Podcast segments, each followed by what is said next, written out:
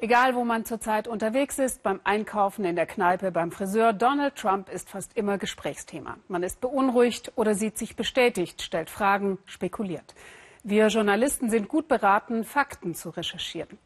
Zu den Fakten, sagt unsere Korrespondentin Sandra Razzo, gehört, dass der Unternehmer Trump an vielen Geschäften beteiligt ist. Zum Beispiel als Aktionär der Firma Energy Transfer, die eine Ölpipeline baut von North Dakota bis nach Illinois. Sie führt auch durch das Gebiet der Sioux-Indianer und gefährdet dort das Trinkwasser, sagen Indianer und Umweltschützer.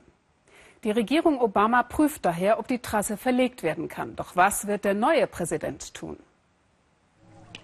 Die Morgenluft ist eisig hier im Gebiet des Sioux-Stammes in North Dakota. Wasserritual am Fluss. Wasser ist Leben, sagen die Ureinwohner. Washington und die große Politik sind mehr als 2000 Kilometer weit entfernt. Die USA haben einen neuen Präsidenten gewählt, nicht wir. Hier haben Häuptlinge und Großmütter das Sagen. Noch im Morgengrauen machen sich Aktivisten auf den Weg zur Baustelle. Hier wird die Pipeline verlegt, durch die ab nächstem Jahr täglich 80 Millionen Liter Öl fließen sollen. Doch die Sioux wehren sich.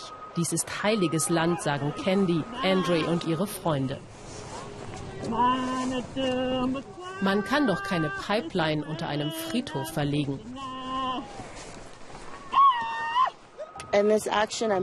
Wir beschwören hier die Geister unserer Väter und auch derjenigen, die auf den Gräbern unserer Vorfahren herumbaggern. Wir hoffen, sie kommen zur Besinnung.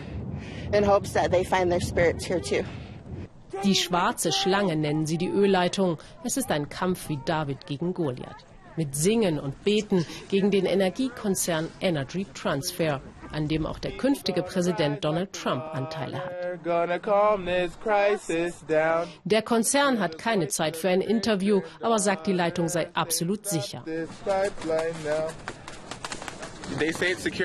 Wenn die Leitung so sicher ist, warum geht sie dann nicht wie ursprünglich geplant durch die Viertel der Weißen weiter nördlich? Die dachten, wir wehren uns nicht, aber irgendwann wird es ein Leck geben.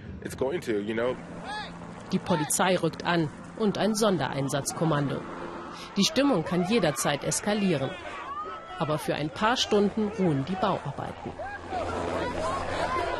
Ein paar Kilometer weiter das Protestcamp Oceti Shakovin.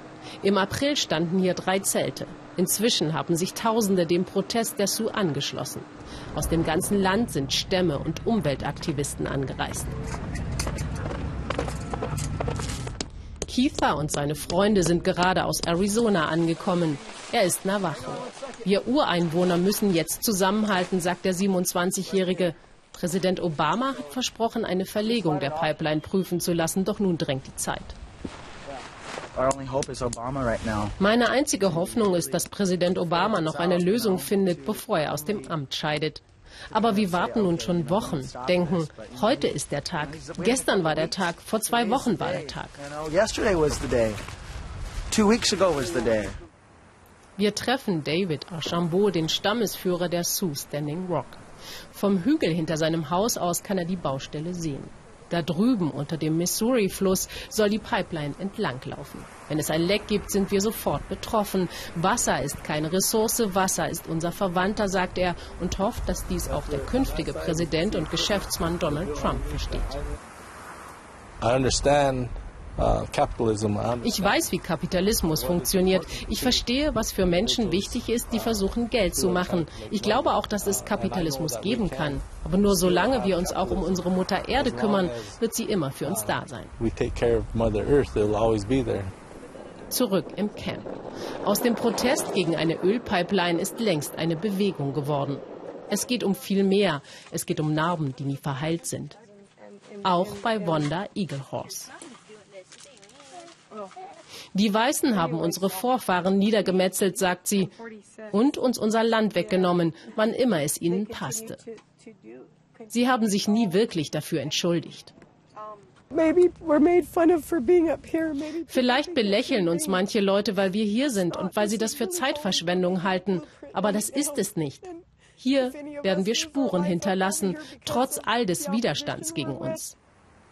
Manches hier erinnert an einen Bürgerkrieg. Polizei und Sicherheitskräfte sperren die wichtigste Zufahrtsstraße zwischen Camp und Baustelle ab. Sie haben uns hier schon mit Tränengas besprüht und Schäferhunde auf uns gehetzt, erzählt Wanda. Aber wir werden nicht aufgeben. Die Vereinigten Staaten gehören uns, sagt sie, und das wird immer so bleiben.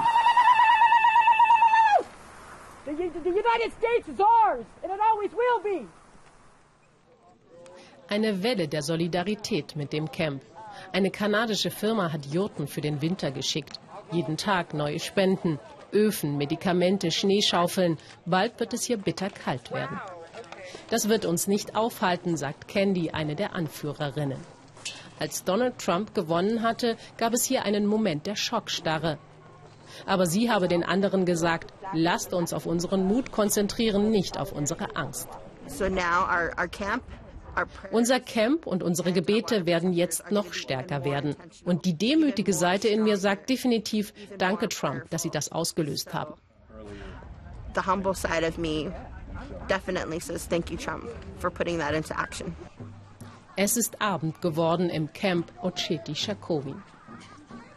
Wir werden nicht aufgeben, sagen die Sioux. Wir haben viel ausgehalten über die Jahrhunderte. Viel zu viel.